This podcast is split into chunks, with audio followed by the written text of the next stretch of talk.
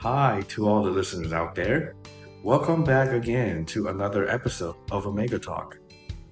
The world today, this day and age, is becoming competitive than ever before, as information is extremely easy to access at our fingertips with just a few simple clicks. The issue here is what makes people competitive in finding the dream job?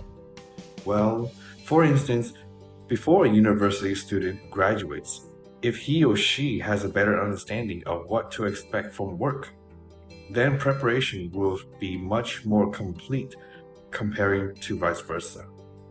Meaning, if a university student graduates prepared with an ambitious mindset and a useful degree, then the process will be much smoother than if a university student graduates without knowing what to expect. The key and today's topic evolves around the importance being uh, between academic knowledge and actual work experience. Simple. The answer it will be is internship. However, work experience gained from on-site internships usually may not be deeply involved since employers may or may not wish to risk chances of failure. Great news! Today, Omega will be sharing a solution to solve the problem of gaining valuable work experiences from internship. I would like to take the wonderful opportunity to introduce today's guest speaker, the CEO and President of Virtual Internships, Edward Holroyd Pearce, to share his visions about the rise of global remote internship. Hi, nice to meet you today. Thank you for yeah, your time. Great to meet you. Yes. Uh, this event is basically about why should students choose an internship since we believe a degree without internship experience is without value added services. I mean, without value added, where if they have, if they are able to portray their experiences from work to the next job hunting uh, it would be much more valuable, right? Yeah, absolutely, Michael. I think um, you know there's a bunch of different ways to look at it. You know, almost like different angles to the same question. But I think you know one big thing is is differentiating, right? Being more competitive and being able to show that experience and those skills. So you know, I think a lot of a lot of your students they really want to do the absolute best, right? They are competitive, they want to be the best, they want to excel. And there's only so much you can do with academic exams, right? If you've got right. if you've already got the best result, you've already got, you know, 90% plus, there's not going to be that much differentiating. So an internship is a really great way of saying, you know, I am different. I've taken one further step out of the box than my peers or than the average student. So I'd say that's you know one way that people can look at it for sure. I mean, um, I'm sure from our experiences, I I personally feel textbooks and and and, and the work field is two completely different stories. Yeah, I think a lot of a lot of people say that. I would say it's a little bit more nuanced than that. You know, people definitely need the academic stuff for their job, but right. it's actually about how you use it, how you leverage it, and how you deploy it. So, for those who have who have done some studies, got some great exam results, it's then about like being able to show that you can take those learnings and use right. them in the workplace. Like I think you know, for internships, for some people it may feel like literally starting from scratch, right? You go into a workplace, you've never been into a workplace before, you're dealing with all of those new scenarios, but actually it's about saying, hey, you know what? I did learn this in uh, high school, or I did do this academic project. I'm going to try and think back to what I did in those situations and then start to use those in my internship. And then what hopefully happens is you come out of the internship with loads of great analogies and narratives and ways that you can evidence that um, readiness for the workforce, I guess. I think I think, again, kind of one way of looking at it is when you're going to be in an interview situation or you're going to be making your CV look as good as it can, you want to be able to give people as many different, um, you, you want to be on their terms, right? You want to be kind of standing on their ground. And so the people reading that CV or in that interview, they're adults, they're in the working world. So being able to give them some working examples rather than just giving them study examples is really valuable as well.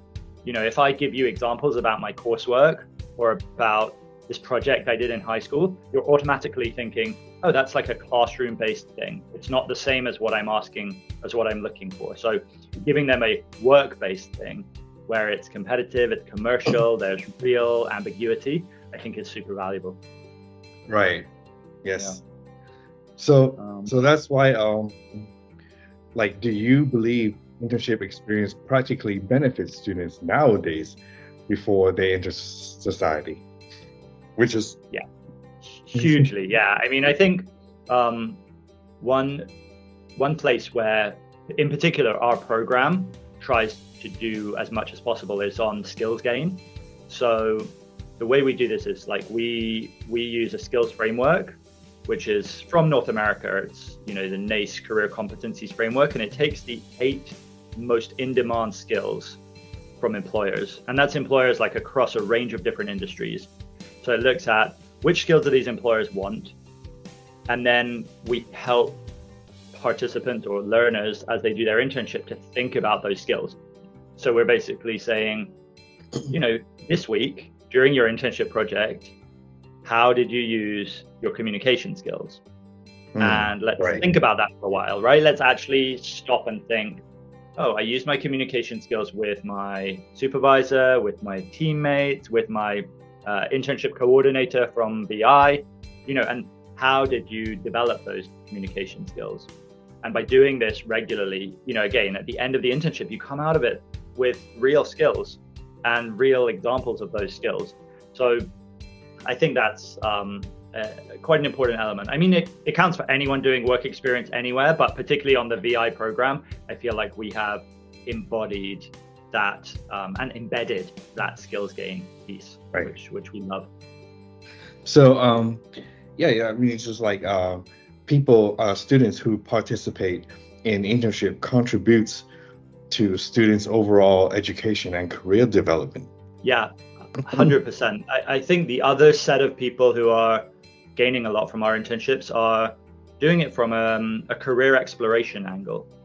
So let's, you know, I think, let's be honest that, you know, um, pre university students may not have had very much exposure to the workplace at all, right? They may have some family members who've taken them into their workplace. They may have thought a little bit about it, but you know, most of them are coming from a pretty pretty fresh background, and that's not something that they should worry about.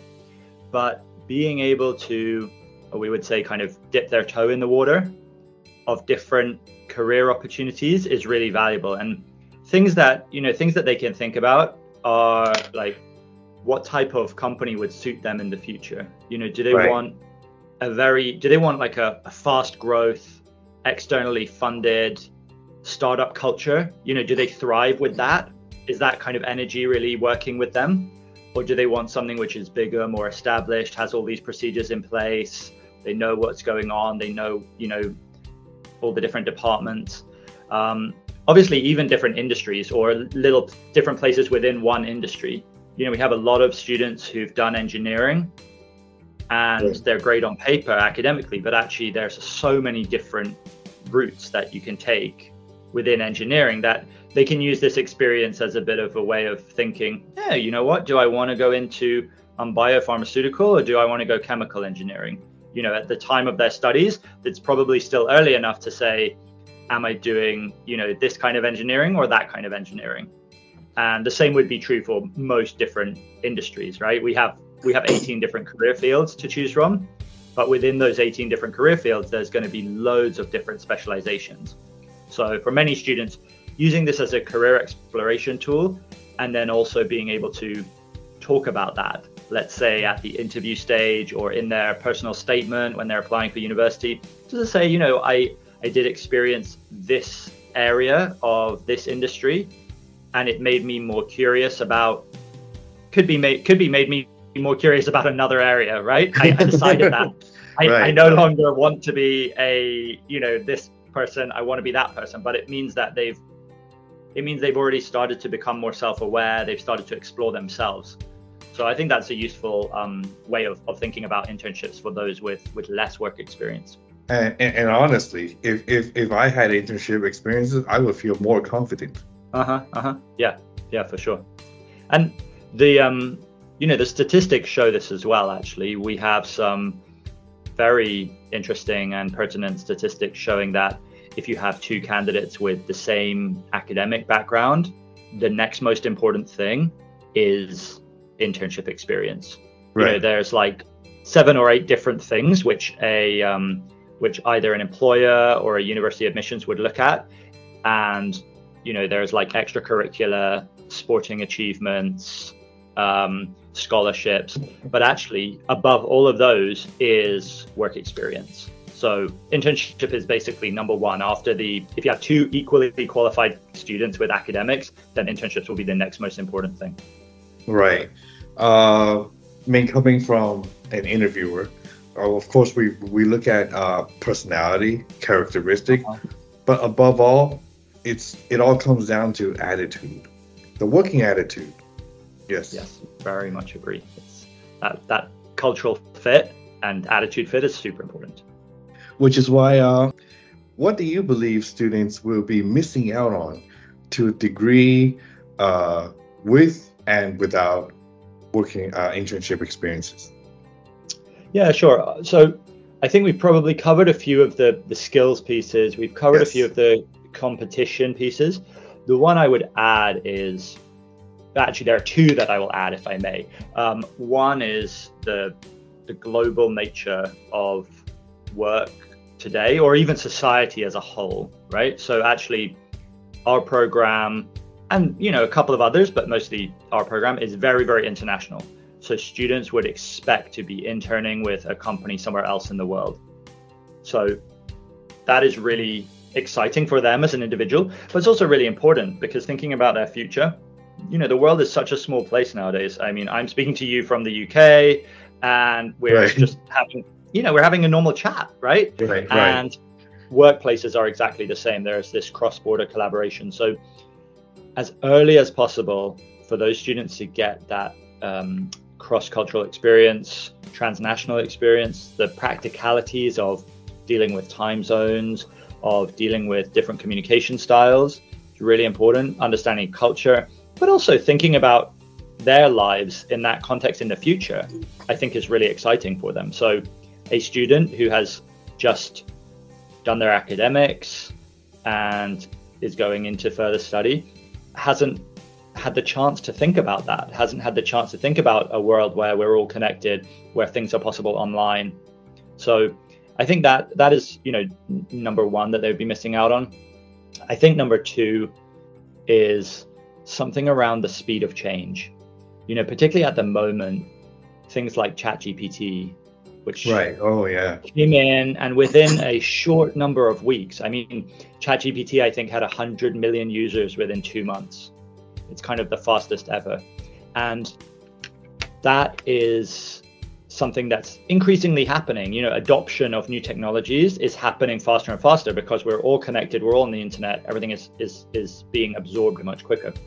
So a I hope I hope not too many university professors are watching this, but um, it, you know, it, it's it's very difficult if you are a professor or a um, an academic designing a university curriculum, how you can create content which is relevant and up to date. You know, how can you develop a, a, co- a course or a class all about ChatGPT when it only turned up a couple of weeks ago? You know, like just before the semester started, you're like, oh no, there's a new technology. I better quickly write a course on it.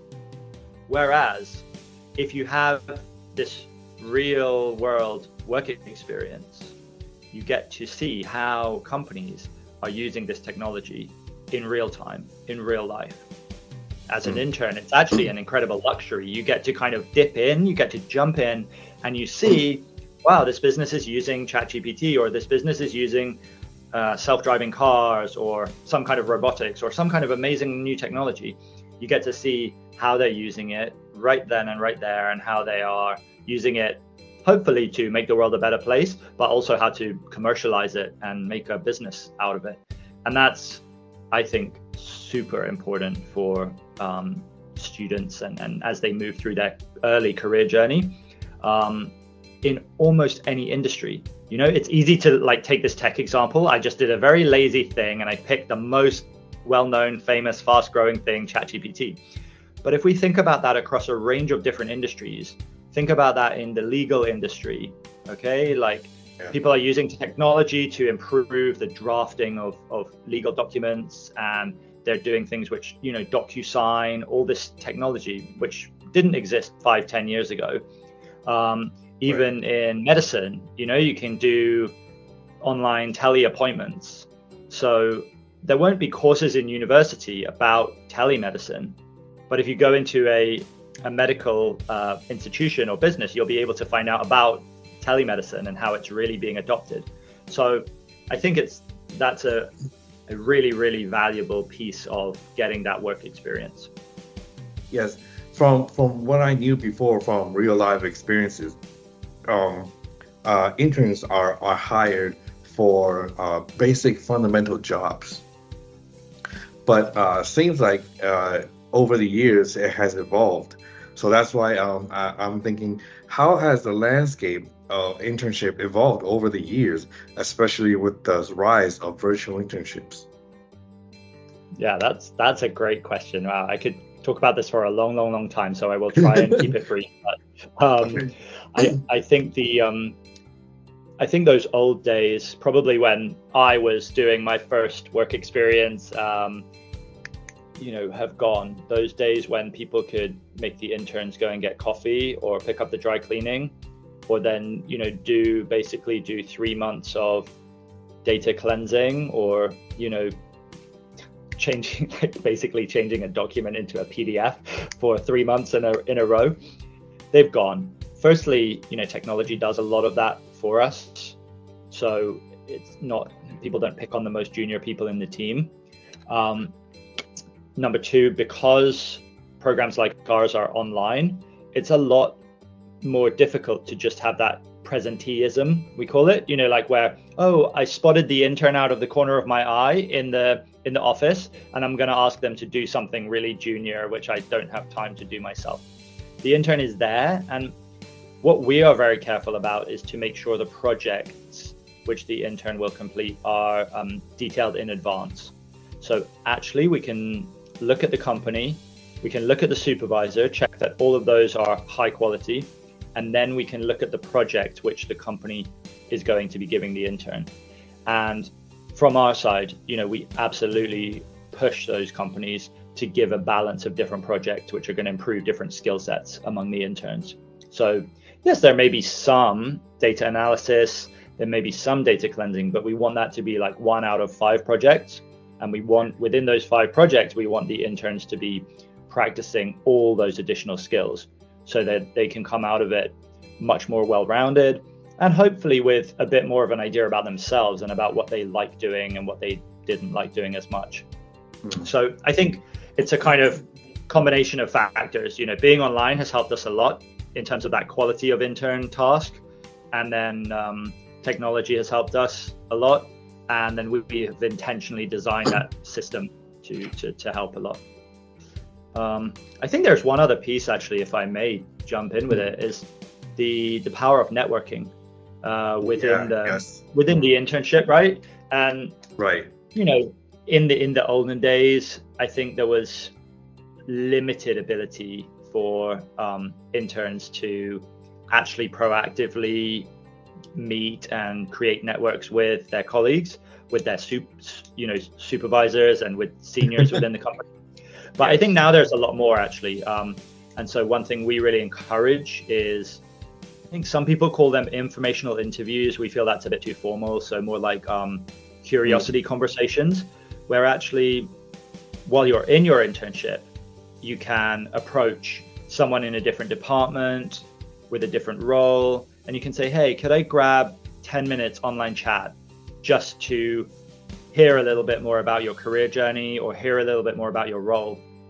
And I think that again is something where obviously you need to have confidence you need to jump out of your comfort zone but yes. because we're all online it's easy it's no stress you're not saying to someone please come and meet me somewhere inconvenient or please take a long time out of your day you're saying i really just want to hear from you for 10 15 minutes about your career journey. And that's also a chance for the intern to introduce themselves right? And start to build right. their own network. So expose those things yeah exactly exactly. Super important. Um, and and just trying to again build their remote work skills with opportunities like that you know where you have to you have to intentionally create that that network. Um, but i think it's a really exciting time for young people to be able to do things like this.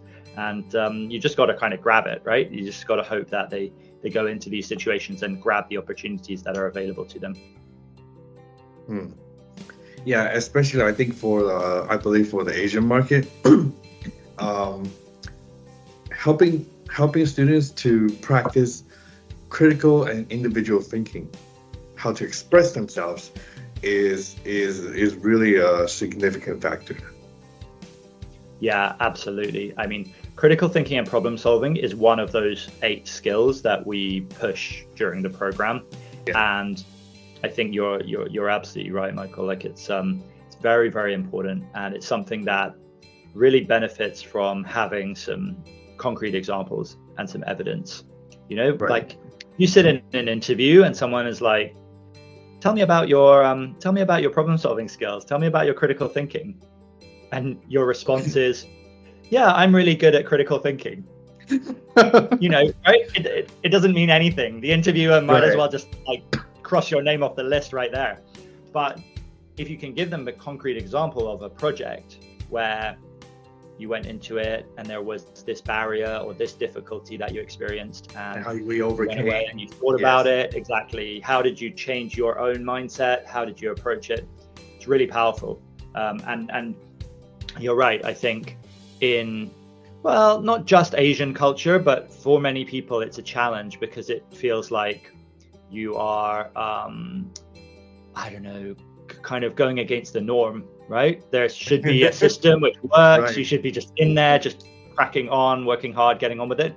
But actually, right now, what we see is all of these technologies, all of these disruptor companies coming in. It's because they've they've thought about something in a different way. They have right. problem solved. They have found where the additional friction was, and they've made life somehow a bit easier. And then they're able to go away and commercialize that. And so, huge. Yeah, I agree. Hugely important. And um, something that we, we definitely encourage all interns to to think about and have top of their mind. Yes. You know, um, Taiwanese students often face competitive job markets um, because uh, people are coming back to Taiwan from from all over the world, from schools, and um, how can virtual internship help them to stand out to potential employers? Yeah, that's a great great question. I think um, I, I think the skills that employers are looking for should definitely be very easily demonstrated and evidenced if they've done an internship, right? They can talk about it. Um, I think that the global nature that we touched on earlier is really important as well. You know, Taiwan actually, uh, to my knowledge, is a very um, international, globally competitive place.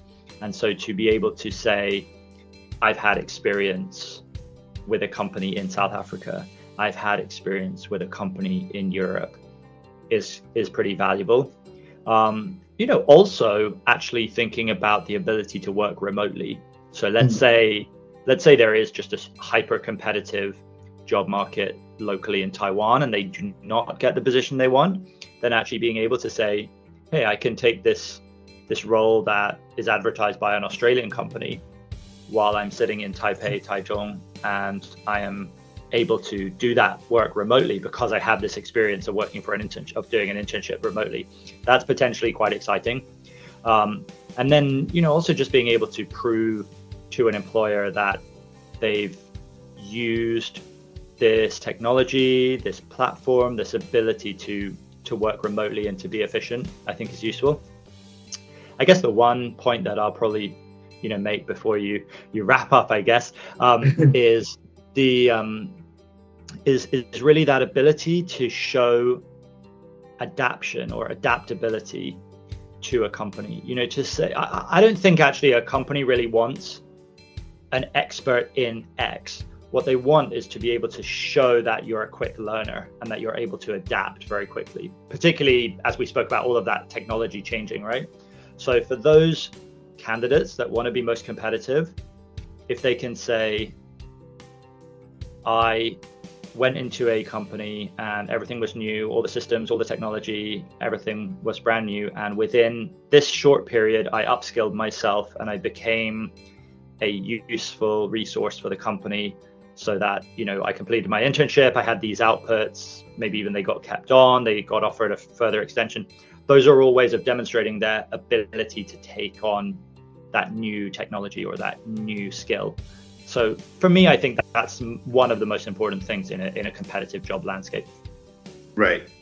To help them, well, where they can confidently uh, tell others how how they adapted, how they came, how far they came, how how far they've grown. Yes. Mm. Exactly. And, and how and how useful they became uh, to a company's asset. You know, they became a company asset in the end. That would be really, yeah. really valuable. Yeah. Yes. 100%. And uh, considering the global nature of the business today, how can Taiwanese students leverage in virtual internships to build a solid global professional network? Yeah, so I think the um, the nature of our program really helps on this. So, for example, um, next month we have over a hundred Canadian interns starting um, on our program, we have um, the month after that, we have a bunch from the US, and then we have um, Australia, New Zealand, South Africa as well. So essentially, there are interns from everywhere, and the interns are encouraged to create peer networks, you know, to to communicate with each other. So there's a great opportunity there for them to build relationships, and then I think also um, building those networks with the host company, with the supervisor, is really important. Um, and I guess it's twofold. It's number one, they get to make those uh, connections and bring back those connections to wherever their future employer might be or wherever they're going to be in the future. But also the skill of building those networks, right? They can say, "Hey, right. I was in I was in South Africa uh, in, in, a company in South in South Africa for three months, and I built these relationships." Or um, you know, Canada likewise. And I think bringing those back to Taiwan is really important.